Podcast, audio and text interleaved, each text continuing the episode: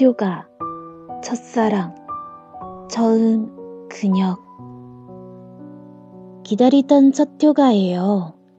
하고 싶은 게 되게 많았는데 막상 나와 보니 하고 싶은 것도 없네요. 특히 나를 반겨주는 사람이 만날 줄 알았는데 썰렁하다는 사실. 난 이제야 내 신분이 군인이란 걸 실감하게 됐네요. 그래서 그냥 전화하고 싶었던 사람들한테 전화 같은 거 하지 않고 입대 전에 다녀봤던 이곳 저곳을 찾아다녔거든요. 몇 달밖에 안 됐지만 그런 데를 혼자 다녀보는 것도 괜찮았습니다. 달라 보였으니까요. 하지만 오래 괜찮을 수는 없었어요.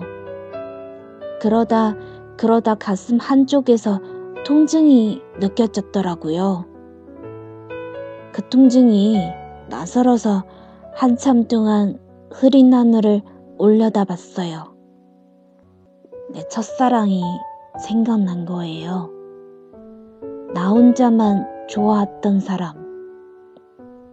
고아원에 좋은 일 같이 하자고 지난 겨울 군고구마 쪄서 팔 때 나랑 같은 쪼였던 다른 학교 여자아이.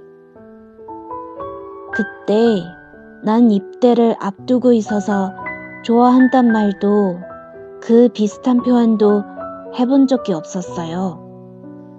그녀 웃음소리를 듣는 것만으로도 속이 따뜻해졌었는데 그녀는 어디서 뭘 하고 있을까요?